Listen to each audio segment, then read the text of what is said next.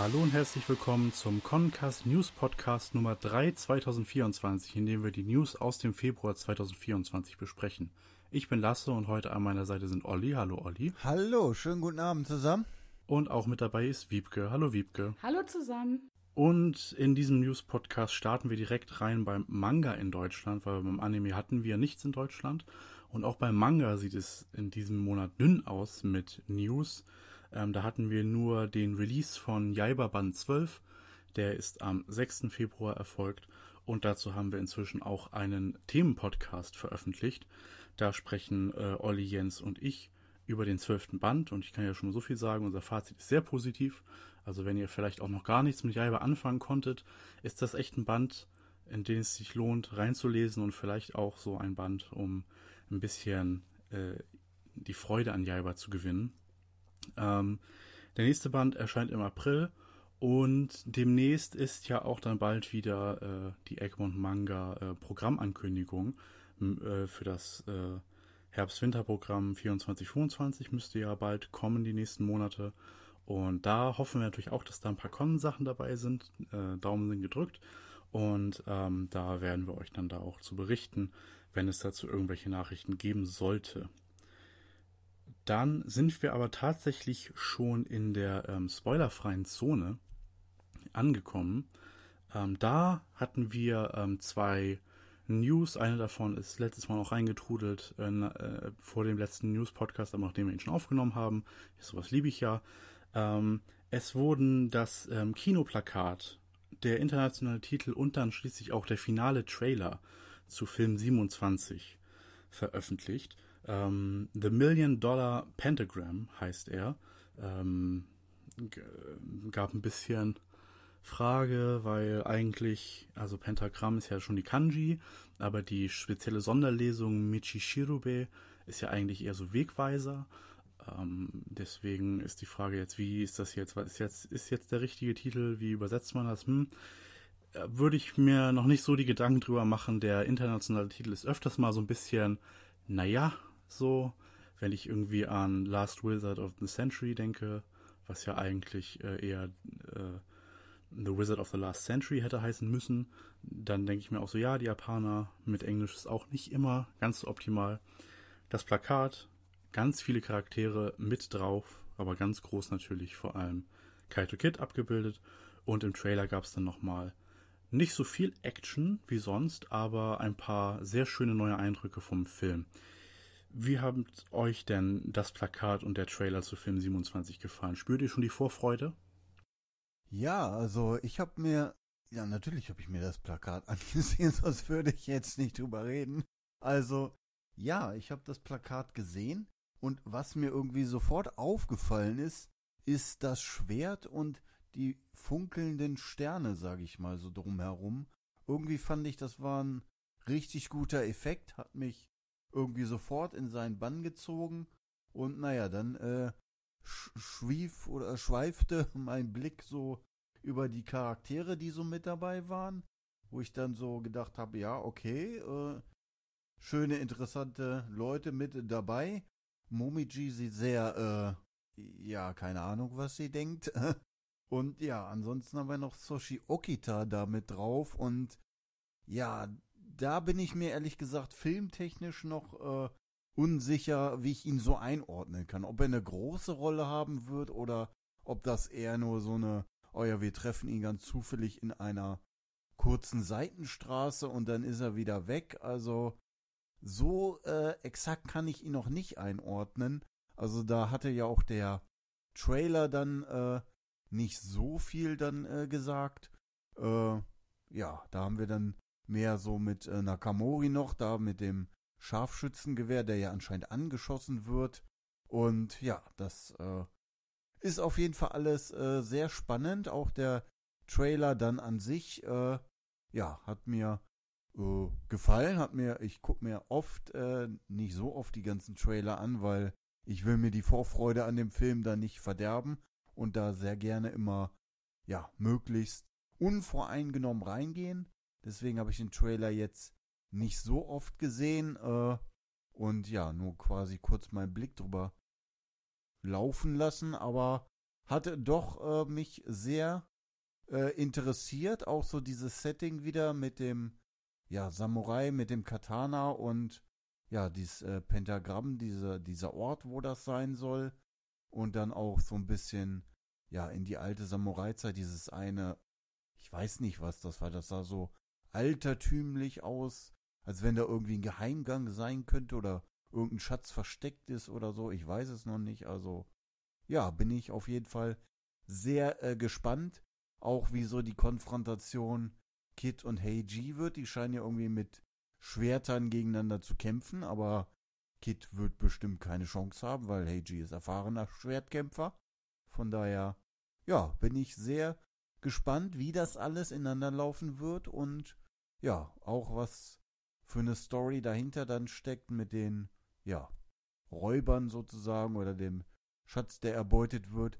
Auch bei der Explosion, die zu sehen war, bin ich mir noch nicht ganz sicher, ob das in der Gegenwart spielt. Irgendwie hatte ich nämlich auch so den Gedanken, ah, könnte auch irgendwie eine Vergangenheitsgeschichte gewesen sein, dass in der Vergangenheit irgendwas explodiert ist und ja, dann äh, hat man da irgendwie vielleicht den Schatz erbeutet und versteckt. Ich weiß es nicht.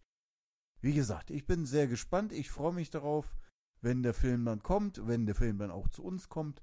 Vielleicht äh, kriegen wir ihn vorab wieder hier bei uns im Kino im Rahmen einer, äh, hieß es Anime Night? Ich weiß es gar nicht mehr. Oder Filmvorführpremiere. Da auf jeden Fall, wo Kevin und Philipp waren, dieses Ding. Oder wir kriegen es, äh, ja, wieder als News hier, dass wir wieder so eine Vor-Preview machen dürfen. Vielleicht darf Lasse dann wieder gucken. Da freut er sich bestimmt. Und ja, ansonsten bin ich äh, sehr gespannt, was der Film bringt.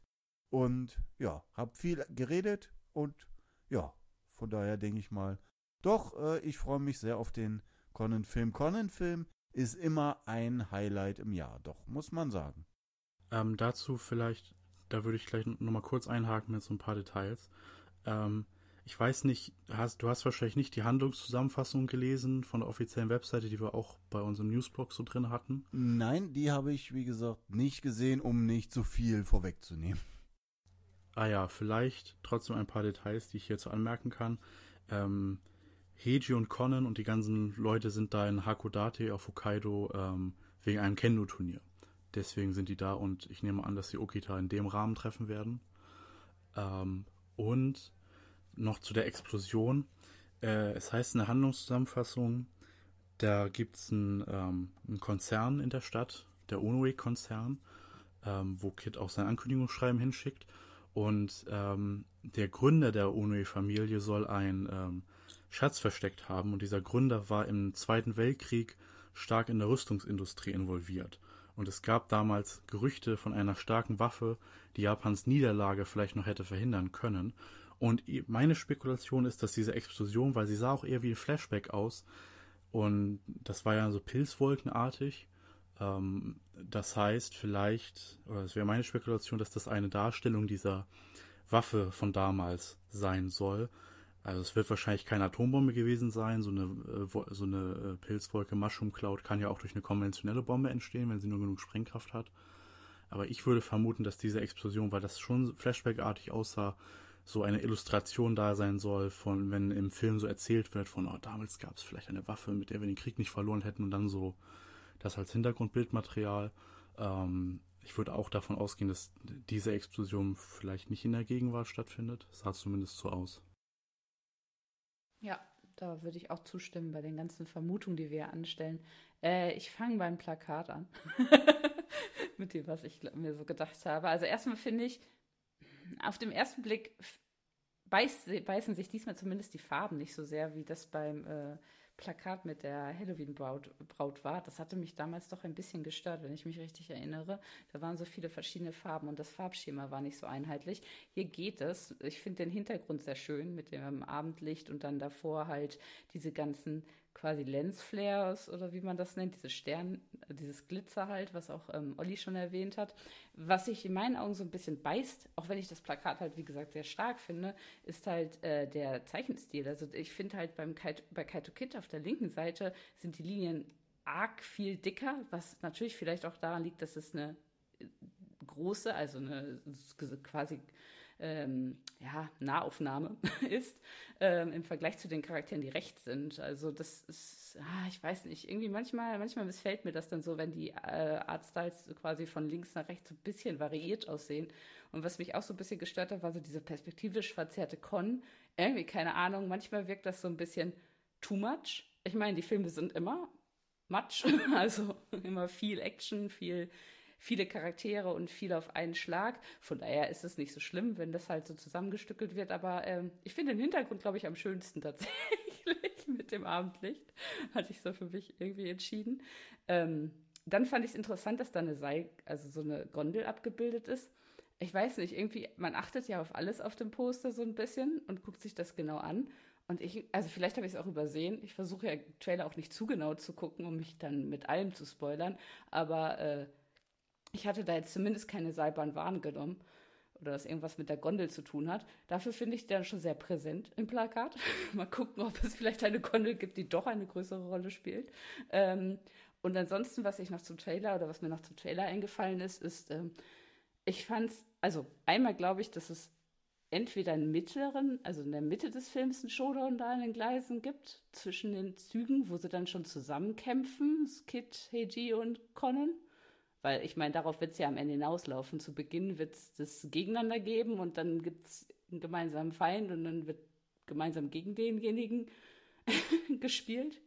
Würde ich jetzt vermuten. Und da sieht man ja auch, wie Con wieder seinen Fußball abfeuert zwischen den Gleisen und alles. Und es gibt so diese typische Einstellung, die so auf das Ende des Films hindeutet, finde ich. Da sind so diese Flutlichter in so einem Flughafen, wo dann vielleicht der finale Cheater, der noch abhauen will mit dem Flugzeug oder sowas, dann ganz final zum Ende gestellt wird oder sowas in der Richtung. Keine Ahnung, das sind so Sachen, die mir aufgefallen sind. Ich bin sehr gespannt auf die Scharfschützenaktion, weil ich glaube, an der Stelle, wo Heiji und Kaso am Ende stehen, da sieht man ja, wie dann am Ende Kaso auf Heiji liegt. Ich könnte mir gut vorstellen, dass sie ihn vor einem Scharfschützenschuss vielleicht beschützt und dass deswegen das Liebesgeständnis unterbrochen wird, was es da vielleicht gibt oder ähnliche Ideen. Die sind mir so in den Kopf gekommen beim Trailer. Was denkt ihr? Ist euch das auch aufgefallen oder habt ihr ganz andere Theorien? also ich glaube, das sah für mich so aus, also dieses mit der Gondel und der Skyline, das ist ja alles verbunden mit dem Titel auch des Films, der äh, eine Million Dollar Wegweiser, weil ja äh, dieser Touristen-Slogan von der Stadt Hakodate ist, dass man vom Berg Hakodate ein, bei Nacht einen Ausblick auf die Skyline der Stadt hat, der äh, so schön und wertvoll ist wie eine Million Dollar. Ähm, und diese Seilbahn führt halt da hoch zu dem Berg und ich hatte es eher so gesehen, dass äh, Heiji und Kasua vielleicht da gerade oben auf diesem Berg sind, auf so einer Aussichtsplattform und das gerade so sehen und dass das so für das Liebesgeständnis halt die Perspektive ist. Ich dachte, ich dachte eher so, wie lösen sie das auf? Ja, Kasua wird gerade irgendwie ohnmächtig oder so und Heiji will was zu ihr sagen und merkt dann, oh, eingeschlafen oder so. Das dachte ich. Ja. Nee, aber die Gondel, das ist die, die Hakodate Berggondel. Laut Wikipedia die meist äh, benutzte äh, Gondelfahrstrecke, Seilbahnfahrstrecke äh, in Japan äh, mit jährlich 1,5 Millionen äh, Passagieren. Ähm, also ist scheinbar ziemlich berühmt und auch dieses ganze mit dem 1 Million Dollar Ausblick. Das hat sich wohl gut verfangen. Also es ist scheinbar relativ bekannt. Und ja, auf, aber mit dem Scharfschützen ist schon eine Lust, also einerseits eine interessante Szene und auch, dass Nakamori angeschossen wird. Äh, eine interessante Szene. Ähm, äh, wobei es danach so lustig ist, dass dann das Gewehr von den Spielkarten so äh, beschossen wird, weil, also nett von Kaito Kid das so zu machen, aber der kann damit immer noch schießen. Das hat jetzt das Gewehr nicht außer Funktion gesetzt. Naja. Ähm, und ich habe meine und ich habe da eine Vermutung zugelesen, die ich ganz plausibel finde, wie dann äh, Nakamuris Tochter, sollte sie denn wirklich in diesem Film mal vorkommen, ähm, gibt es da die Spekulation, dass wo Nakamori da im Trailer angeschossen wurde, dass es dann vielleicht so nach dem Filmending eine Szene gibt, wo äh, Nakamori dann von Aoko und äh, Kaito in Zivil im Krankenhaus besucht wird, so als, äh, als Rausschmiss aus dem Film nach den Credits. Aber das ist jetzt, jetzt sind wir mit der Spekulation schon am Ende des Films angelangt. Ähm, ich finde aber auch zum Plakat nochmal, es wirkt irgendwie so ein bisschen unbalanciert. Der riesige Kid und dann dieses typische Marvel-mäßige Floating Heads, dann alle so hingeklatscht mit ihren Key Artworks auf die andere Seite. Und Heiji und Kon so mit dem Rücken zugewandt, das soll irgendwie cool wirken, aber ich finde das irgendwie, also im Vergleich zu den letzten Jahren, ähm, ist das so eines der schwächeren Key Arts für Conan auf dem Cover. Also da find, das finde ich auch die Illustration irgendwie komisch. Heiji funktioniert da schon so ein bisschen besser, weil er auch noch so das Schwert hat. Das äh, so Oldschool Martial Arts Samurai filmmäßig. Äh, hm. Aber Conan, ja, der funktioniert für mich auch nicht, nicht ganz so toll auf dem Poster. Und dann gibt es noch eine Sache äh, auf diesem Poster, nämlich der, der Teaser-Text an der Seite. Normalerweise ist es ja einfach nur Fluff und so, aber hier wird von Kids Wahrheit gesprochen.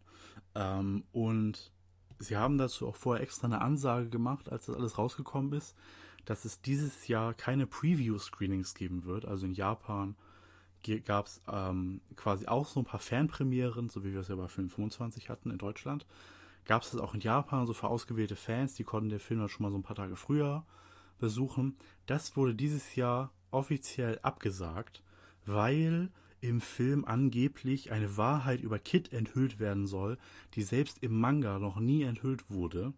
Ähm, und deswegen man keine Spoiler vorher will, bevor nicht alle den Film sehen können. Ähm, und da haben sich auch die Leute, Leute jetzt sehr wieder sehr, sehr, sehr doll reingehypt, äh, was das wohl sein könnte, was selbst im Manga nicht enthüllt wurde. Ähm, manche spekulieren, wird hier im Film endlich bestätigt, dass Toichi, also Kaito Kids Vater, noch lebt, weil Toichi soll ja zumindest in irgendwie relevant sein für die Handlung. Ähm, dass man vielleicht sieht, dass er in der Vergangenheit schon mal irgendwie was versucht hat, was Kid jetzt versucht. Aber vielleicht wird ja gezeigt, dass er noch lebt.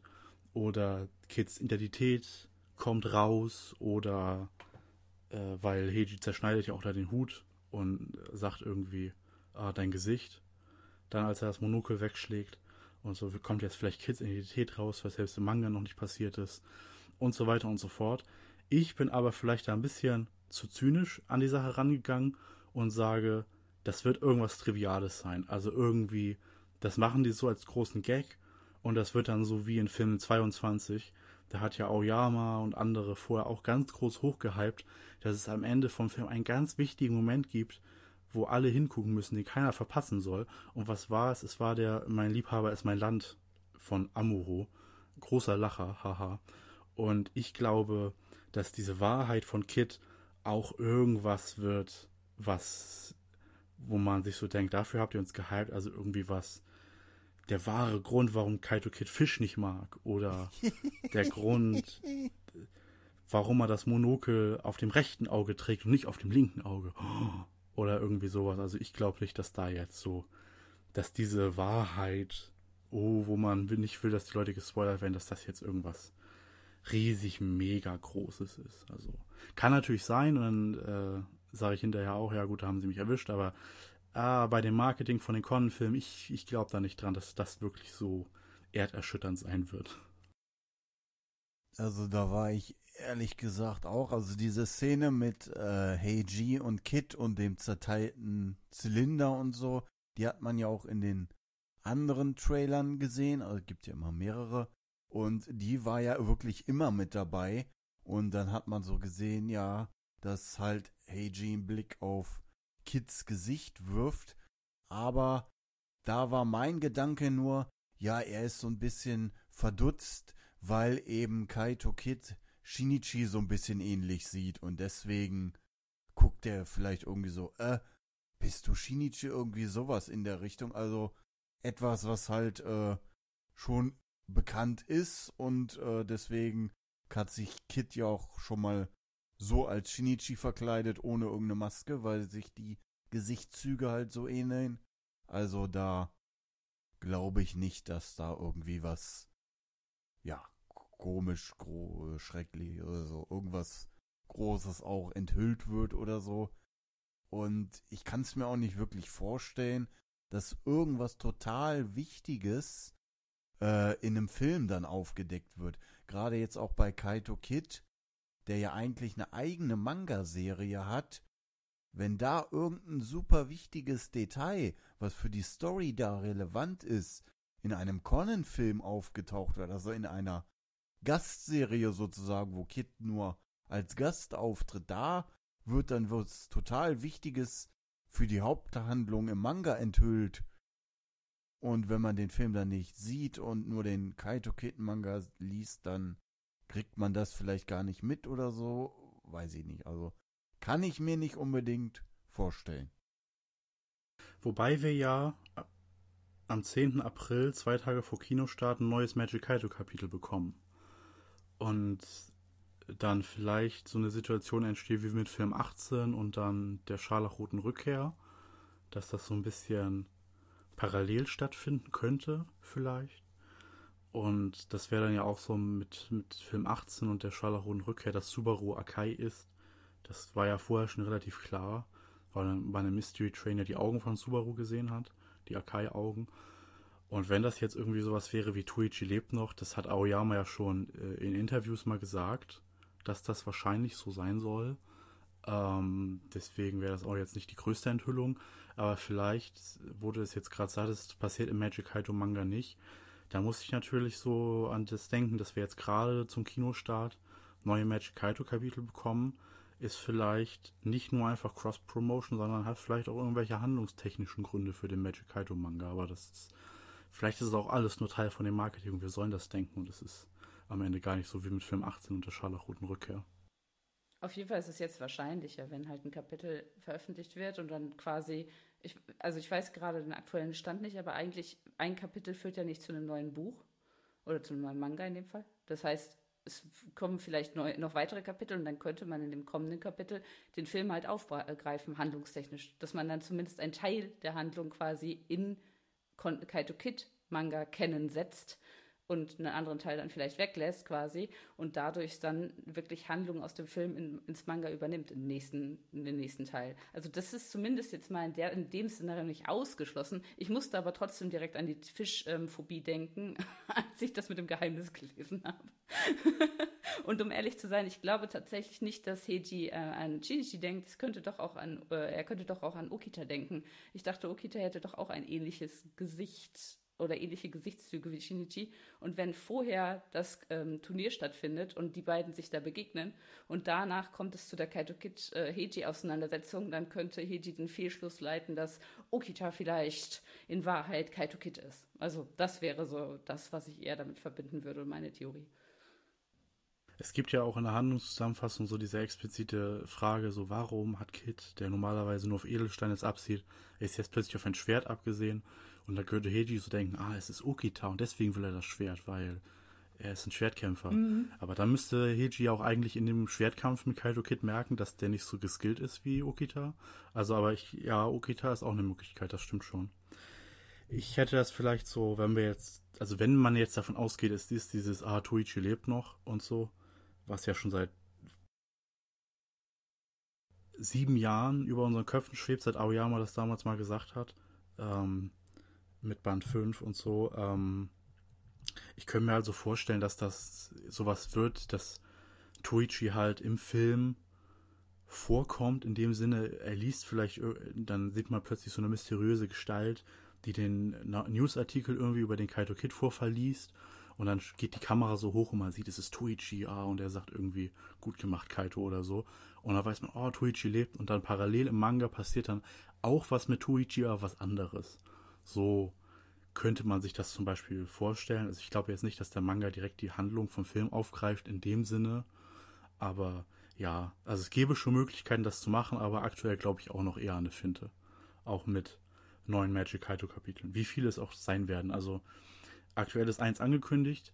Die seit 1999 äh, ist immer zwei oder drei Magic Kaito Kapitel rausgekommen seit es nicht mehr in der in den Sondernummerausgaben monatlich erscheint, sondern in den in der regulären wöchentlichen Sunday hat Magic Kaito mehr diese Konstruktur angenommen mit diesen zwei bis drei Kapiteln.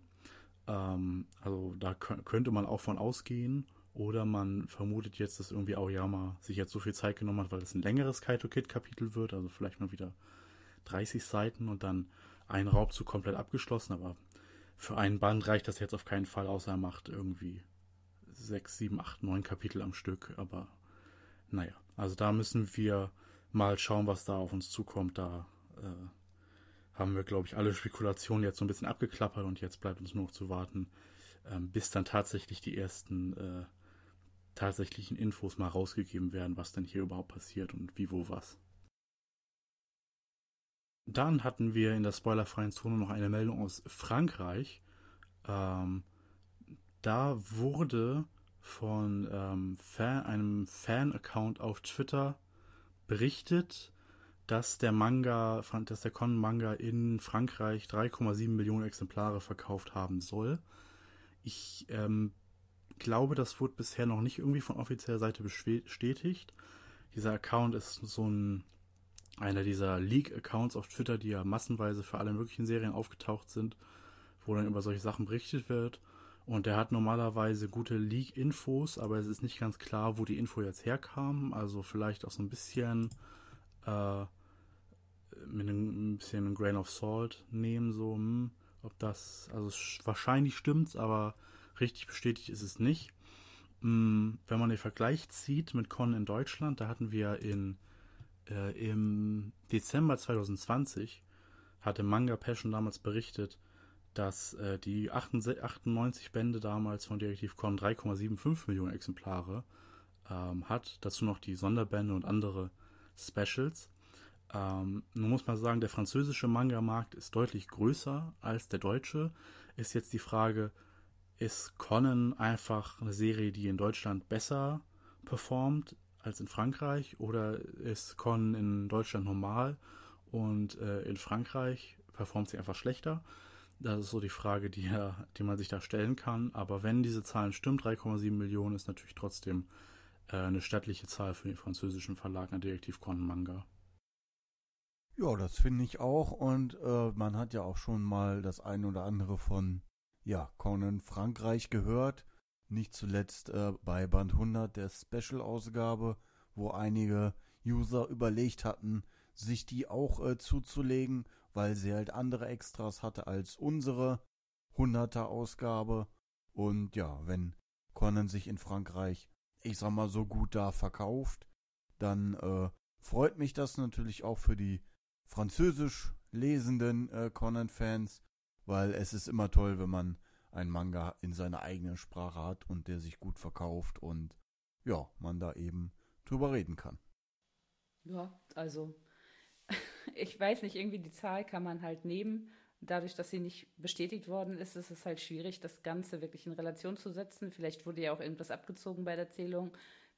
Die Zahl steht halt einfach nur im Raum. Es ist halt schön zu sehen, dass äh, es verkauft wird, sowohl in Frankreich als auch in Deutschland. Und da hoffen wir, dass das doch auch weiterhin so bleibt. Und dann hatten wir noch die Meldung, dass die äh, alljährlichen Konnencafés, inzwischen ist das ja so eine jährliche Sache geworden, dass die wieder stattfinden. Äh, in Japan natürlich nur und natürlich wieder mit Themenbezug zu Film 27. Das heißt, in den Speisen und in den Artworks und dem Merchandise stehen Kaito Kid, Hiji Hatori und Kazuo Toyama mehr im Vordergrund. Und deswegen gibt es auch äh, Okuyo Miyaki, äh, ja, diese, diese Pfannkuchen da, die man in Osaka so gerne isst. Ähm, Gibt es zum Beispiel auf der Karte dieses Jahr uns noch so andere, zum Beispiel ein Kaito Kid Hut aus Reis, beides weiß, toll. Ähm, es sind wieder äh, zehn Standorte in sieben Städten, äh, drei Standorte in Tokio, zwei in Osaka und jeweils eins in Nagoya, Yokohama, Miyagi, Sapporo und Fukuoka. Und ähm, finde diesmal ein ähm, bisschen länger statt insgesamt. Einige starten dieses Jahr sogar im, im März und einige gehen bis Ende Juli. Das ist also manche ein bisschen früherer Anfang und ein bisschen späteres Ende. Ähm, aber es ist von den Standorten ganz unterschiedlich, ähm, wie sie gehen. Das ist so der grobe Rahmen, März bis Juli, manche nur April bis Juni. Ähm, die Daten findet ihr bei uns äh, auf ConNews, da könnt ihr euch genau angucken, ähm, welche ähm, äh, welche Daten für, jeweiligen, für den jeweiligen Standort da äh, angegeben wurden auf der offiziellen Webseite von den Konnencafés. Ja, schöne Aktion, äh, jedes Jahr immer, immer wieder, krieg, gibt schöne Key Artworks dafür. Und langsam hat man wirklich ordentlich was zu tun, wenn man irgendwie dieses Jahr die, seine Japan-Reise plant mit der 30-Jahres-Ausstellung der, der neuen Attraktion in den Universal Studios Japan in Osaka. Dann vielleicht der Film selber noch, äh, Film 27 und äh, jetzt auch noch die Con-Cafés. Also da kann man langsam sich wirklich seine Reise extrem gut durchplanen, was für Stationen man dann alles abklappern will, speziell für, nur für Detektiv Conan. Ja, das auf jeden Fall. Also ja, für mich war ja immer, wenn ich da war, der Film ist auf jeden Fall immer ein Muss. Jetzt äh, letztes Jahr äh, bin ich dann auch äh, mit Philipp zusammen in den Genuss des äh, Conan Cafés gekommen. Äh, da war ich vorher halt noch nie und das war auch ja auch immer mit äh, speziellen Regeln, sage ich mal, irgendwie mit Voranmeldung immer und deswegen ja war das eher schwierig sozusagen, sich da einen Platz zu reservieren. Ich weiß nicht, wie es dieses Jahr wird. Da habe ich mich noch nicht mit beschäftigt. Aber es war letztes Jahr dann so, wir waren bei einem Café halt. Da musste man nicht vorher reservieren. Da konnte man einfach nur eine Nummer ziehen und warten. Und das haben wir gemacht. Ich weiß nicht, wie lange wir gewartet haben, aber es war sehr schön, dass die japanische ja, Empfangsdame, sag ich mal, äh, die kam immer mal wieder raus zu uns und hat uns da sitzen sehen und dann, oh, ihr habt es bald geschafft, äh, danke, dass ihr immer noch hier seid und wartet. Und oh ja.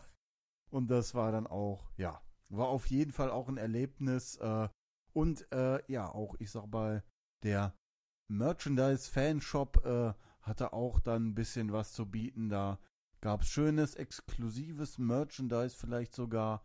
Da konnte man sich auch gut eindecken und naja, auch das Café halt an sich mit den ganzen, Lasser sagt es, mit den Artworks und so, da konnte man schön ordentlich Fotos machen und von daher freut es mich, dass die Japaner auch über einen längeren Zeitraum eben äh, die Cafés dieses Jahr auch wieder genießen können.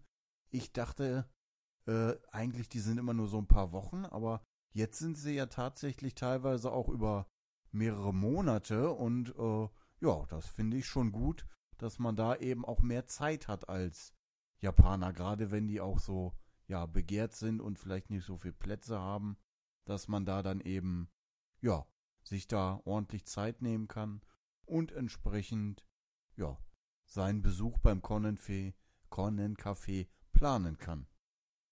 Ja, also das ist ähm, von dem, was ich gesehen habe, ist, was Olli sagt, es lohnt sich wirklich, wenn man das plant, vorher mal auf die Webseite zu gucken und schauen kann, auch vielleicht mit Übersetzer irgendwie, ob man das hinkriegt, da vorher zu reservieren. Also es ist bei so japanischen Themencafés, das kann schon echt echt lange sein und auch für, für begehrte Shops, einfach angesagte Shops in Tokio oder so, dass man mal lange Warteschlangen hat. Kam ja auch schon das ein oder andere Mal in einem Detektiv Con-Fall vor, dass dann plötzlich ein Restaurant eine ewig lange Schlange hatte ähm, kann ich mich an ein oder zwei Fälle erinnern. Also wenn man da touristisch unterwegs ist, ähm, nicht irgendwie denken, ach, Reservierung für so ein Café brauche ich doch nicht. Das kann sich schon echt lohnen, sich davor ein bisschen äh, mit zu beschäftigen. Ja, und ich glaube, es gibt auch viele, die gar keine Reservierung zulassen. Da muss man sich dann trotzdem in die Schlange stellen. das habe ich auch schon gehört. Äh, nichtsdestotrotz zum Thema Con-Café. Ich muss sagen, das Design dieses Mal gefällt mir sehr, sehr gut. Ich finde dieses, das hat so was Frühlinghaftes. Ich weiß nicht, vielleicht liegt das auch jetzt an der Jahreszeit, dass man sich so auf die warmen Temperaturen freut und die und diese farbenfrohe äh, Kleidung, die da getragen wird, äh, einen dann doch sehr fröhlich stimmt. Aber wie gesagt, mich, das Design spricht mich an. Und als ich jetzt so geguckt habe, also der ähm, Kaito-Kit-Hut ist ja aus Reis, ist ja bei einem Curry dabei. Also das würde ich, glaube ich, mir auf jeden Fall zu Gemüte führen. Ähm, ja, aber wie immer, manche Portionen sehen so ein bisschen spärlich aus. Äh, so das Okonomiyaki, ich glaube, das habe ich schon in größer gesehen, an anderer Stelle natürlich nicht in Con-Design, aber äh, ja, äh, das ist natürlich dann immer ein teureres Spiel, aber ich glaube, wenn man in Japan ist, dann leistet man sich diesen Luxus. Äh, das würde ich, glaube ich, auf jeden Fall auch tun. Deswegen ist es schön, dass die ähm, Möglichkeit besteht, weil die äh, Cafés längere Zeit, also über Monate halt, also zwei Monate meistens, äh, geöffnet sind. Hm. Ja, das muss man wirklich dazu sagen. Wenn man, man könnte es negativ auslegen und sagen, das ist Abzocke ja, das ist, also, man findet das in so einer Großstadt wie Tokio irgendwie oder auch in Osaka, so ein Okonomiyaki kriegt man da bestimmt auch günstiger und Udon, Nudeln bestimmt, aber das ist halt, das ist halt diesen, dieses Ding, was man, da sollte man halt vorher äh, reingehen, schon mit so dem Wissen, das ist jetzt so als Gesamtpaket so eine Experience und die lasse ich mir ein bisschen mehr kosten. Also man sollte schon vorher sich bewusst machen, das ist eine, ähm, das ist eine Werbe-Experience so oder halt, das ist nicht einfach so, ach, irgendwie ein Café und hier gibt es das beste Angebot irgendwie, sondern nee, das ist halt für dieses Fanmäßige lässt man, äh, muss man ein bisschen mehr berappen. Und wenn man äh, sich dazu entscheidet, dann sollte man das vorher sich so schon überlegen. Und wenn man sich halt darauf einlässt und weiß, dass das ist das ist, was man da kriegt und dann sich aktiv dafür entscheidet, dann ist es das auch wert meiner Meinung nach. Da kann man auf jeden Fall mit zufrieden sein und man muss sich halt vorher klar machen, was also man sollte sich bewusst sein, worauf genau man sich hier einlässt. Das ist eben nicht irgendwie so das beste Preis-Leistungs-Verhältnis, sondern eher diese fanmäßige Experience, für die man hier ein bisschen mehr bezahlt. Genau, dem kann ich jetzt ja auch ja live nach meiner Erfahrung letztes Jahr zustimmen. Also ich hatte so ein Akai, ja Schnitzel, nee war, war kein, ich weiß gar nicht, irgendwas mit Fleisch, ich weiß nicht mehr was es war.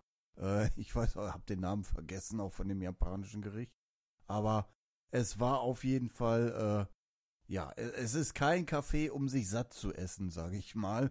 Äh, ich hatte dann auch, ja, die Akai-Speise bestellt und dann zum Nachtisch noch die Eispeise, um, ja, da einigermaßen satt rauszugehen. Weil, ja, es ist halt wirklich, was Lasse sagt, man zahlt eher für, ja, das Themencafé, halt den Conan-Style in unserem Fall, und ja, halt das Erlebnis, das Ambiente, die Karten, die halt in dem äh, Stil gehalten sind des Animes und so. Und ja, also es, man sollte nicht in das Conan-Café mit leerem Magen gehen und sagen, so, jetzt äh, esse ich mich hier richtig satt. Äh, das funktioniert nicht. Also dann lieber vorher in äh, Osaka richtig Okonomiyaki essen und dann vielleicht das Conan-Café als Nachtisch aufsuchen oder als kleinen Snack so zum Mittag oder so. Gut, und damit sind wir angelangt bei den Anime-Episoden in Japan. Da hatten wir in diesem Monat nur zwei einteilige Filler, weil äh, zwei Wochen lang Remaster gezeigt wurden. Ähm, da war zunächst mal Episode 1113, Dein letztes Abendessen. Und über diese Episode sagt uns jetzt nochmal Olli etwas. Genau, das äh, vom Café zum Abendessen. Nein, es war kein Abendessen im Conan Café. Es äh, ja fing mit Conan Ran und Kogoro an, die äh, aber ein Restaurant aufsuchen wollen, wo Kogoro entdeckt hat, dass die gratis äh, Getränke anbieten. Und dann sagt er halt, ja, wie jeder kriegt ein Freigetränk, macht drei Freigetränke. Das ist was, da gehen wir hin. Und naja, während sie dann auf dem Weg in dieses Restaurant waren, äh, kommt, äh, kommen sie an ja, einem anderen Restaurant vorbei und dann rennt da halt einer hin und äh, ja, es brennt dort. Kogoro rennt dann dem Mann hinterher und ranruft entsprechend die Feuerwehr und dann ja, kann Conan und äh, Conan kann Kogoro und äh, der Mann können notdürftig den Brand halt äh, löschen, bis dann die Feuerwehr eintrifft und sich da professionell drum kümmert. Aber Kogoro sagt dann zu Ran auch, ruf bitte auch die Polizei, denn in dem Restaurant liegt ein Toter. Und ja, dann kommt Kommissar Yuminaga, weil es hat ja mit Feuer zu tun, deswegen ermittelt er. Und ja, dann gilt es halt sozusagen rauszufinden, ja, was ist denn passiert? Denn als sie sich dann die äh, Leiche ansehen, stellt der Kommissar auch fest, der Mann ist ja gar nicht bei dem Feuer gestorben, sondern der wurde erstochen. Und ja, dann äh, werden sozusagen auch die Angestellten des Restaurants befragt und ähm, ja, dann treffen sie auf die, äh, wird die Frau des äh, Opfers wird gerufen. Und ja, die erzählt dann, äh, ja, ich bin aber keine große Hilfe, weil wir leben in äh, Scheidung, also wir leben getrennt. Und wir wollen uns scheiden lassen, aber der Mann war wohl nicht besonders kooperativ, aber an dem Tag eben jetzt äh, hatte er ihr wohl geschrieben dass sie sich treffen wollen und darüber reden wollen. Und ja, dann hatte sich die Frau wohl auf den Weg gemacht, aber sie hat sich das Restaurant nicht gefunden, hat sich irgendwie verlaufen und ist dann wieder nach Hause gegangen und ja, hm. Naja, Conan entdeckt dann im Restaurant noch, dass ja offenbar der ein Tisch gedeckt ist, obwohl das Restaurant eigentlich zu hatte. Und der Küchenchef hat ganz viele Speisen äh, zubereitet. Und ja, Kokoron macht sich so seine eigenen Gedanken zu dem Fall und ja, dann äh, kommt äh, noch heraus, dass auf dem Handy des Opfers, das ja seine Frau eingeladen haben will, äh, die Nachricht gar nicht drauf ist. Also da ist gar nicht zu sehen, dass der Mann die Frau eingeladen hat. Und das ist halt alles ziemlich seltsam. Dann gibt's noch irgendeine, ja, italienische Sprachnachricht, die keiner versteht und deswegen wird die gerade übersetzt. Und ja, dann äh, macht Conan sich sozusagen auch seine Gedanken zu dem Fall und es sieht irgendwie, ja, so aus, als wenn das Opfer versucht hat, ja, die Tat irgendwie so ein bisschen noch zu vertuschen. Und anscheinend äh, hat er auch nach seiner Stichverletzung da noch äh, weiter die Speisen zubereitet. Äh, ja, was ja auch ein bisschen seltsam ist. Und ja, so ermitteln sozusagen Conan, macht seine Ermittlungen zusammen mit Ran. Äh, Kogoron macht auch seine eigenen Ermittlungen. Ja, und am Ende treffen sie dann im Restaurant aufeinander und ja, die Umstände werden dann entsprechend geklärt, werden, äh, ja, wer äh, dafür verantwortlich ist, was denn sich alles genau ereignet hat und ja, wie sozusagen die Tat dann abgelaufen ist. Ja, ich weiß nicht, was ich dazu sagen soll. Mich stört der ganze Anfang vom Fall eigentlich sehr, sehr arg. Diese ganze Geschichte mit, das Opfer bleibt, nachdem es erstochen wurde, noch stehen und fängt an, Sachen zu kochen. Ich meine, selbst wenn du das Motiv dahinter hast, was er ja dann hinter der Speise hatte, das zu tun, was er tat, äh, dann hätte er ja trotzdem eher den Notarzt rufen sollen, trotzdem noch, anstatt, ich weiß nicht, da was zu kochen. Es wäre, hätte ja eine Chance gegeben, wenn man da mit einer Kompresse gegenarbeitet, dass man nicht verblutet. Und dann gibt es auch keinen Mord. Also, ich weiß nicht, dieser ganze Fall war so skurril. Und auch, dass sie noch in diesem Restaurant waren, nachdem da ein Brand drin war. Ich meine, selbst wenn du den sofort löscht, hast du ja den ganzen Rauch da drin. Also in dem Fall war irgendwie sehr, sehr viel im Szenario einfach unlogisch. Das hat mich zu Beginn sehr, sehr gestört. Ansonsten ist es ja eigentlich ein ganz normaler Fall. Man hat halt eine gewisse Art an Rätsel und man kommt auch so mit und kann mitraten und eigentlich gibt es auch nur so wirklich zwei Verdächtige, finde ich persönlich, oder fand ich persönlich. Mir war ich klar, dass es einer von beiden war. Und naja, also ist halt ein ganz normaler Fillerfall. Trotzdem nichts Besonderes, ist auch nicht sonderlich gut in meinen Augen. Ähm, also, na, hat mich nicht so wirklich überzeugt. Da kann ich irgendwie auch nur, naja, wenn überhaupt, glaube ich, zwei, ja, doch zwei von fünf frittierten ähm, Kalamaresringen äh, geben für den Fall. Ja, es ist so ein bisschen. Also, ich, die Täterin war halt recht offensichtlich, als dann irgendwie kam, ja, wir hatten hier eine Verabredung, aber sind sie dann gekommen? Nee, ich habe das Restaurant nicht gefunden, weil ich war in dem Stadtteil hier noch nie. Und sie hat aber ein Handy dabei.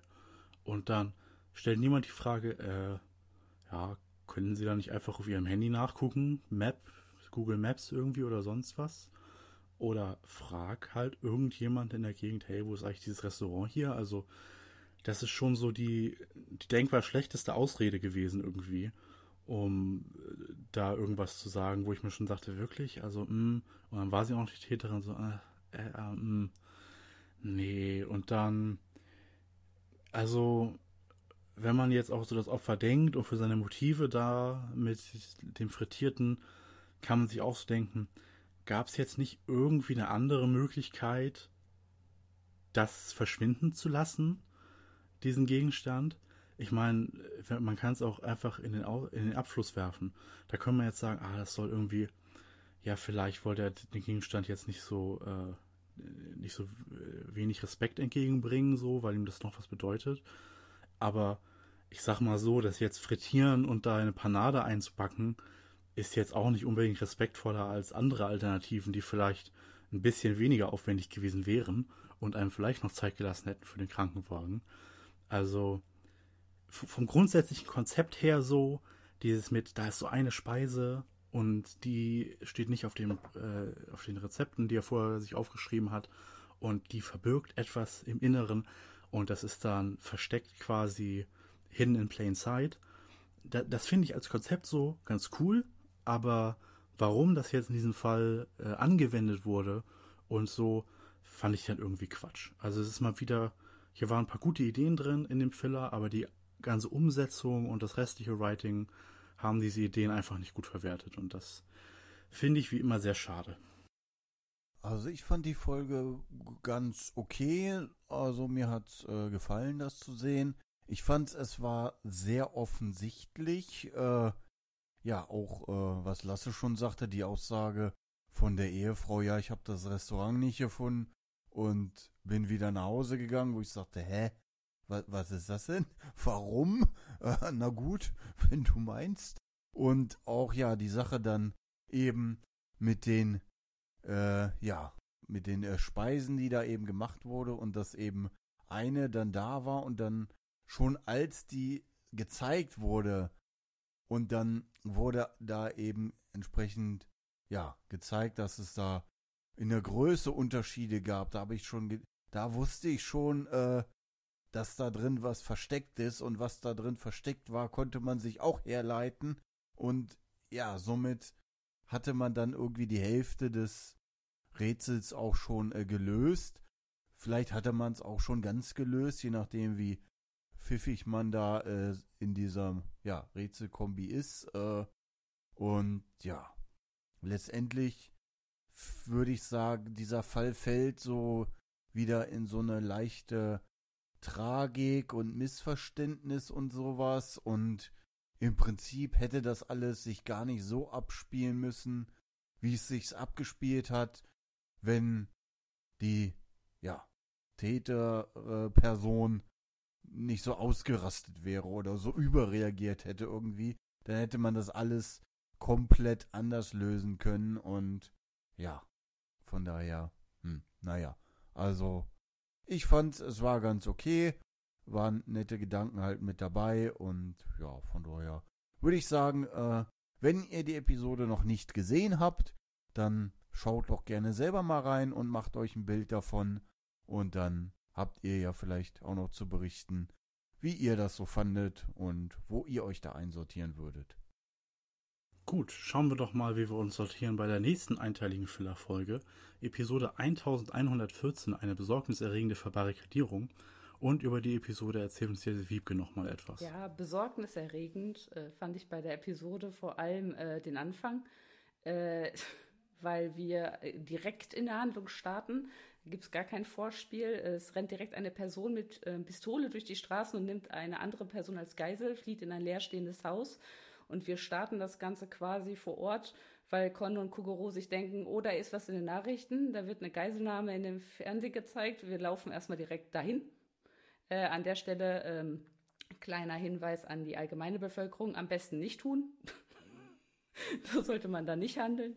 Ähm, genau. Und äh, dann kommt es halt zu einmal zu einer Forderungsstellung durch den Geiselnehmer, die sehr, sehr ähm, abstrus ist. Äh, es geht nämlich einmal darum, dass äh, ein Mitspieler des heutigen Bas Baseballspiels zehn Home schlagen soll. Und die andere Forderung ist, dass die Kartenanzahl beim Kauf der Jaiba-Schokolade erhöht werden soll.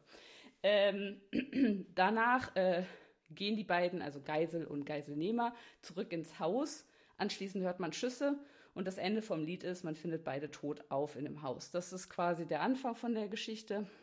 Und natürlich gibt es dazu noch ein Schreiben, was einem ähm, quasi Suizid, also einem Geständnisschreiben so anmuten lässt, was dann einen Suizid vermuten lässt. Das wird aber von Con dann sehr schnell äh, zusammen mit Kuguro in den Wind geschlagen und die Ermittlungen nach einem anderen Täter beginnen. Ähm, ja, also ich will da jetzt auch nicht zu viel vorwegnehmen. das, äh, es gibt mehrere Anhaltspunkte. Zum einen ist das leerstehende Haus nicht zufällig gewählt. Das wird während der ganzen Untersuchung herausgefunden. Und dann ist noch die Tatsache mit diesen doch sehr abstrusen Forderungen und diesem eher, naja, scherzhaft wirkenden Streich, der natürlich eigentlich kein wirklicher Streich ist, äh, das kommt alles zusammen und darüber kann dann schlussendlich der Täter entlarvt werden. Ähm, ich muss sagen, der Anfang, da habe ich dann gedacht, was passiert hier? Warum ist äh, das jetzt alles so skurril? Und warum zur Hölle ist da kein Scharfschütze, der den Täter, wenn er auf dem Balkon steht, ohne Geisel einfach äh, wegknallt, blöd gesprochen, und somit der Geisel das Leben rettet? ich weiß nicht, da waren sehr viele skurrile Szenen drin.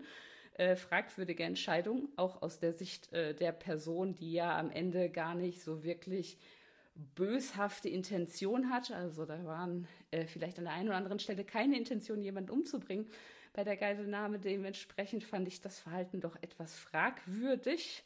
Ähm, ja, und ich muss sagen, es ist zwar am Ende schon interessant gewesen, dass da so ein bisschen dieser Zeitdruck wieder hinterstand, das Ganze aufzuklären. Ähm, nichtsdestotrotz, ich weiß nicht, dieser ganze Beginn, das war so wie bei der anderen Folge. Ich hatte zu Beginn bei der, äh, bei der Folge davor gedacht, oh Gott, der Anfang gefällt mir gar nicht. Das ist, das ist mir jetzt schon zu abstrus. Und dann kam die nächste Folge mit 1114 und ich habe nur gedacht, ah, noch mehr Abstrusität. Was ist denn hier los? Äh, es ist tatsächlich sich die äh, Folge mehr bewährt, fand ich, als die andere Folge, in meinen Augen zumindest. Nichtsdestotrotz gibt es da viele abstruse Ideen hinter und ähm, ja, was meint ihr denn so zu der Folge? Das ist für mich wie mit der Folge im Kartenladen wieder so eine Folge, wo es alles irgendwie nur funktioniert hat, weil die Polizei plötzlich inkompetent ist. Darüber scherzt man ja immer so ein bisschen, ah, der hier äh, Polizei in Con kriegt nichts hin, aber sie sind halt nicht so detektivmäßig so den Fall in einem Tag lösen, was halt nicht Teil der regulären Polizeiarbeit ist. Aber sonst so in Sachen Spurensicherung und so ganz vielen, in den ganz normalen Polizeisachen sind sie eigentlich immer als, werden sie immer kompetent dargestellt. Und was dann nicht dazu passt, ist, dass so ein ähm, SEK-mäßige Einheit da reinstürmt nach den Schüssen und dann halt da reinstürmt und sieht, ah ja, Geiselnehmer und Dings ist tot, okay, das war's. Sondern eigentlich wird doch wird dabei vorgegangen, dass man ja das gesamte Gebäude sichert, um also dass man jeden Raum durchsucht und guckt, ist hier nicht vielleicht noch irgendjemand eine Waffe irgendwo versteckt oder so, ist es wirklich sicher, dass normale Leute, die nicht SEK-Mitglieder mit gepanzerten Uniformen da reingehen, dass das ganz normal betreten werden kann. Also ist die Wohnung gesichert. So. Das kennen wir vielleicht aus anderen Filmen oder aus anderen Polizeiserien, wenn sie dann so die Räume durchsuchen und miteinander kommunizieren, sicher, sicher und so, wenn die Räume halt durchsucht werden. Und dass dann der Trick ist, ja, der Täter war die ganze Zeit im Dachboden über uns, muss man halt sagen, das ist halt eigentlich auch für so eine Art von Dachboden hätte das SEK, bevor es da irgendwelche Leute reinlässt, das auch durchsuchen müssen, weil eigentlich sollen sie jede Räumlichkeit durchsuchen. Und er war ja jetzt nicht versteckt, also es war jetzt nicht so, davon wusste niemand. Und so, weil Con kam da ja auch ganz einfach dahin und so, das war halt offensichtlich. Und das wurde nicht bemerkt bei, äh, als das SEK reingestürmt ist, als dann Migure und Tagagi und so Rest und die Spurensicherung da irgendwie untersucht haben, wurde das nicht bemerkt und scheinbar hat man das Gebäude auch nicht bewacht, irgendwie den Tatort dahinterher, weil war ja ein Selbstmord, also muss man ja nicht bewachen, also konnte er sich einfach rausschmeißen. Und dann gibt die Polizei die Szene von so einem Verbrechen, auch wenn sie jetzt denken, das war Selbstmord, nach nur einem Tag frei, dass am nächsten Tag der Abrisstrupp anrücken darf, um das ab, ab, abzureißen. Wirklich, an einem, an einem Freitag ist der Fall passiert und die sagen dann, ja, morgen am Samstag können sie ruhig abreißen, wir sind hier komplett durch. Wir, wirklich? Also, mh, hm? ist das, geht das alles wirklich so schnell? Ich glaube nämlich eigentlich nicht. Ich glaube nicht, dass die Polizei so schnell, auch wenn sie vom Selbstmord ausgibt, den Tatort von so einer Geiselnahme und so einfach wieder freigibt. Also, das ist, äh, ja, also das hat dann alles nur funktioniert, weil die Polizei künstlich inkompetent gemacht wurde und das gefällt mir nicht. So an sich der Trick finde ich ganz gut, habe mich irgendwie an den ersten Jason Bourne-Film erinnert. Da ist ja auch so, dass Jason sich seit Beginn da auf der Yacht versteckt, um dann jemanden umzubringen und dann weiß niemand, wann ist der Täter an Bord gekommen, der Assassine. Und ja, ich, er war dann die ganze Zeit an Bord und so und das war dann, sollte die Leute, sollte dann die wahren Intention verschleiern und so, ja, der Täter war die ganze Zeit schon im Haus, er musste nicht da irgendwie reinkommen und hat das dann gemacht. Das fand ich so ganz interessant, aber die ganze Umsetzung und wie das dann alles funktioniert hat, fand ich Schwachsinn und auch, ja, der Täter war wieder ein bisschen sehr offensichtlich, weil alle anderen hatten sehr schnell wasserdichte Alibis und dann ist es so, ja, dann gibt es eigentlich nur noch einen und der Rest fügt sich dann irgendwie so. Ähm, und dann auch, dass dann dieser 69-Jährige da mit seinem Ninja-Anzug, aus irgendwelchen Gründen, da dann heimlich die eine dann mit dem Würgegriff betäubt und den anderen mit so einem Handkantenschlag so sich daneben schleichen, der kriegt nichts mit.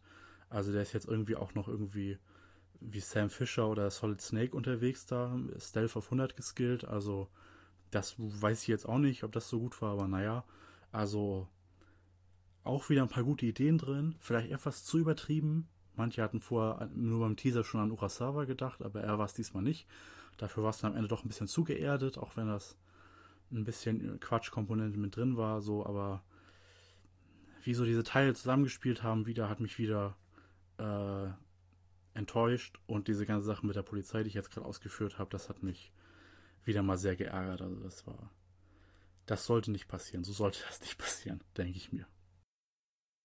Ja, wenn man so sieht, dann äh, kann man natürlich der Episode nichts abgewinnen, äh, weil man natürlich, ja, weil es so gar nicht hätte passieren dürfen und dann, ja, wäre der Täter am Anfang sofort aufgeflogen und die Episode wäre vorbei gewesen, also, ja.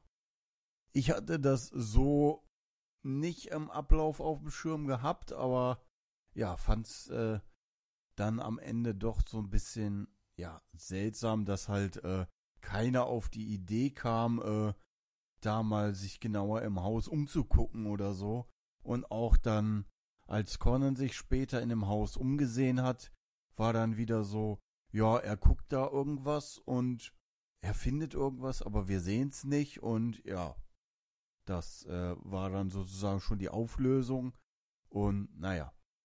Ansonsten, ich fand's von der Ermittlungsgeschichte her fand ich es äh, eigentlich so ganz gut, dass sie halt äh, soweit erstmal niemanden irgendwie gefunden haben als Täter und dann so die Umgebungen äh, abklappern müssen und auch Conan und Kogoran, die ja dann erst so Stück für Stück was rausfinden und dann gehen sie in diese Kneipe, wo dann die Wirtin halt erzählt, ja, äh, so und, und so war das mit den beiden und die waren gar nicht so groß angesehen und dann gerät der eine Typ da in Verdacht äh, und Kogoron befragt den und dann, ja, sagt er aber, ist er so ein, ja, komplett, ja, unneidvoller Mensch und sagt halt, nee, stört mich nicht, dass die beiden jetzt zusammen sind. Äh, dachte ich so, okay, sieht man selten, aber gut, wenn's so ist, naja, aber dann auch Kogoran, der dann so sagt,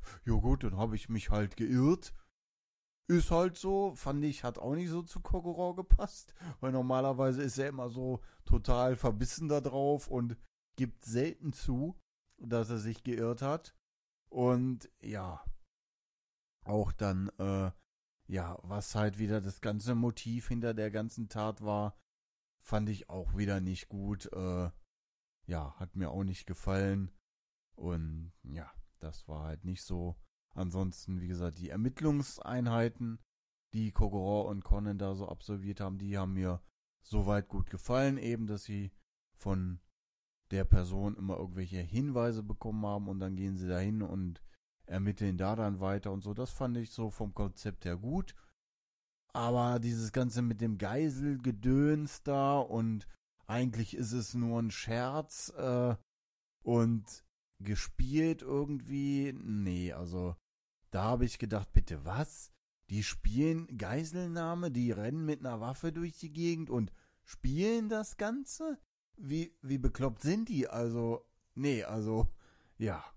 Und auch, äh, ja, was halt Conan und Kokoro typisch ist, aber was Wiebke halt schon sagte, so, Conan und Kokoro sehen im Fernsehen, oh, da ist eine Geiselnahme und sie gehen da einfach hin, anstatt dass sie halt einfach zu Hause bleiben äh, und ja, sich da nicht einmischen, äh, ja, aber da sind wir dann auch wieder bei, dann wäre die Folge ruckzuck vorbei gewesen oder so, aber fand ich auch schon seltsam, dass sie sich halt so verhalten haben, so nach dem Motto, ey, wir müssen da unbedingt dabei sein, äh, ja, nee, also das war jetzt auch nicht so die beste Handlungsart, sag ich mal, also, ja.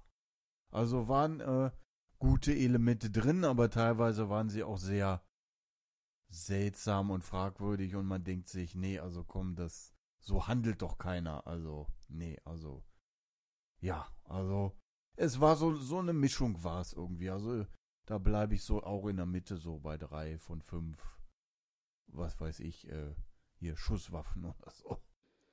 Also ich finde es halt so witzig, weil eigentlich von so rein von der Story ist die 1114 finde ich, schlechter konzipiert als die 1113. Aber von dem Gefühl oder dem Unterhaltungswert, den mir die Episode gegeben hat, hat, würde ich sagen, die 1114 gewinnt. Einfach weil sie an manchen Stellen einfach so strunzdumm war und trotzdem diese Passagen mit der Detektivarbeit hatte, die ich nämlich auch, also zumindest solider im Kopf habe, als es dann halt in einem anderen Teil war da irgendwie keine Ahnung. Ich finde auch persönlich das Gefühl, mit dem ich die Folge zurückgelassen hat, war so ein halb belustigtes, halt, oh mein Gott, wie war, was war das für eine Folge? So, so lässt mich halt die Folge 1114 zurück, während 1113, wo ich mir wirklich nur gedacht habe, ich so, boah, das ist so richtig die Tragödie schlechthin. Nach dieser Folge ist einfach alles Kacke für die Beteiligten, gesprochen. Und man denkt sich nur, ja, hätte da mal, ne, und so. Das ist irgendwie, ich weiß nicht, manchmal kommt es ja auch darauf an, wie einen so eine Folge dann am Ende zurücklässt. Und da muss ich sagen, gewinnt die 1114 gegenüber der 1113 für mich auf jeden Fall, wenn man mal die beiden miteinander vergleicht. Tja, das war also der Februar 2024 in Sachen äh, Anime-Episoden 2 ähm, Filler-Episoden. Ähm, und dann, wie gesagt, am 17. Februar und am 24. Februar wurde ähm, das Kendo-Turnier der Liebe und Schlussfolgerung wiederholt. Äh, Episode 916, 917, ein Manga, äh, Zweiteiler, in dem Heiji und Kazuha und Momiji und Yori und Sushi Okita vorkommen. Äh, ganz zufällig kurz vor dem neuesten Film mit denen. Natürlich äh, äh, das Remaster wie immer dann zum Film, äh, zum Filmstart themenbezogen. Normalerweise kamen die äh, Filler dann auch gerne mal in den im April dann, aber diesmal scheinbar fangen sie damit schon ein bisschen früher wieder an.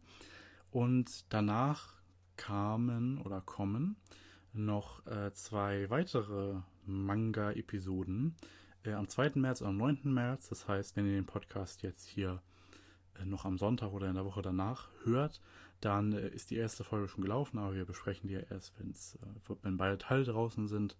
Ähm, und wir haben sie jetzt noch nicht gesehen vor Aufnahme, ähm, bei der Aufnahme. Ähm, Chihaya und Jugos Verkupplungsparty, Teil 1 und 2, sind die Episoden, wo man sich jetzt als Manga-Leser vielleicht fragen könnte, hm, kam da nicht noch ein Fall dazwischen? Ja, das stimmt. Dazwischen kam noch der Fall auf der äh, Präfekturgrenze aus Band 102. Ähm, der wird scheinbar übersprungen äh, aus irgendeinem Grund. Sie haben ja schon äh, länger nicht mehr im, bei der Episodenreihenfolge rumgespielt. Es, also am Anfang des Anime kam das noch ganz, ganz häufig vor. Und seitdem eigentlich eher selten. Das jetzt seit Jahren mal wieder das erste Mal. Manche Fans spekulieren, ähm, sie wollten halt im April dann den Manga-Fall nach diesem Fall machen, wo ja auch ähm, Heiji und Kazuo und Momiji und so vorkommen, wo man sich dann aber denken muss, ja, aber das hätten sie auch einfach so machen können. Also sie, es gibt keinen Grund, warum man jetzt diesen Chihaya und Jugo-Fall braucht, um dann den nächsten Heiji-Fall zum Filmstart im Anime bringen zu können, so wie letztes Jahr ja der Organisationsfall zum, ähm, zum Film kam, weil dann könnten sie auch einfach den Fall so machen und, und könnten dann den Jugo-Fall überspringen oder halt auch gar keinen Manga-Fall machen und einfach zwei Fälle überspringen. Können sie alles machen. Das äh, die Fälle hängen da nicht so zusammen. Also ich weiß jetzt nicht, ob die Spekulation da irgendwas äh, einen wahren Kern trifft, was wir auf jeden Fall wissen. Äh, die Verkupplungsparty findet im März statt und alles danach muss man sehen, aber der Fall auf der Präfekturgrenze wird sicherlich auch noch irgendwann im Anime laufen. Äh, aber ja, ein kleines Trivia-Ding mal wieder, dass wir seit ein paar Jahren mal wieder äh, die Manga-Reihenfolge im Anime ein bisschen verändern. Aus irgendwelchen Gründen. Und damit sind wir auch schon am Ende dieses Concast News Podcasts angelangt. Äh, wie gesagt, ein äh, etwas ruhigerer Monat. Äh, jetzt mal wieder der Februar, aber jetzt in den nächsten beiden Monaten, wo die, äh, die Promotion für den Film ja auch wieder äh, mehr losgeht und so, wird es bestimmt mal wieder ein paar andere News geben und wir schauen ja auch immer ganz gespannt, was Crunchyroll und ProSieben in Deutschland so alles machen. Also ähm, da kann man auf jeden Fall gespannt sein. Wenn ihr all diese News nicht verpassen wollt, dann solltet ihr regelmäßig auf unserer Webseite connews.org vorbeischauen. Da versorgen wir euch regelmäßig mit den aktuellen News rund um Detective Con, Magic Hadokusho, Oyama, Yaiba und alles, alle ihre verschiedenen Medien, Manga, Anime, Filme. Wenn ihr noch euch über irgendeines dieser Themen informieren wollt, weil ihr denkt, hm, da habe ich, könnte ich noch ein bisschen Hintergrundwissen gebrauchen, dann könnt ihr in unserem Wiki vorbeischauen. conwiki.org, ein schönes großes Mitmach-Wiki, wo ihr alles Mögliche rund um das Thema Detektiv Konrische, Oyama und so weiter lesen könnt und auch selber Wissen beitragen könnt. conforum.org, da könnt ihr mit anderen äh, Fans diskutieren, wenn ihr chatten wollt. Dann haben wir auch einen Discord-Server, connews.org slash Discord, da findet ihr den Invite-Link. Auf Social Media findet ihr uns auf Facebook, Twitter, Instagram, YouTube, Blue Sky und Mastodon. Einfach immer unter dem Usernamen ConNews. Ähm, da probieren wir gerade verschiedene Plattformen aus. Schaut da gerne mal drauf vorbei. Unterstützen geht über Patreon, indem ihr auf unseren Amazon Affiliate Links Einkäufe tätigt oder indem ihr unseren Discord-Server mit einem Nitro Boost ausstattet. Ich bedanke mich ganz recht herzlich fürs Zuhören und sage Tschüss, bis zum nächsten Mal. Danke, dass ihr auch heute wieder mit dabei wart und ja, ich wünsche euch einen schönen März. Bis zum nächsten Podcast.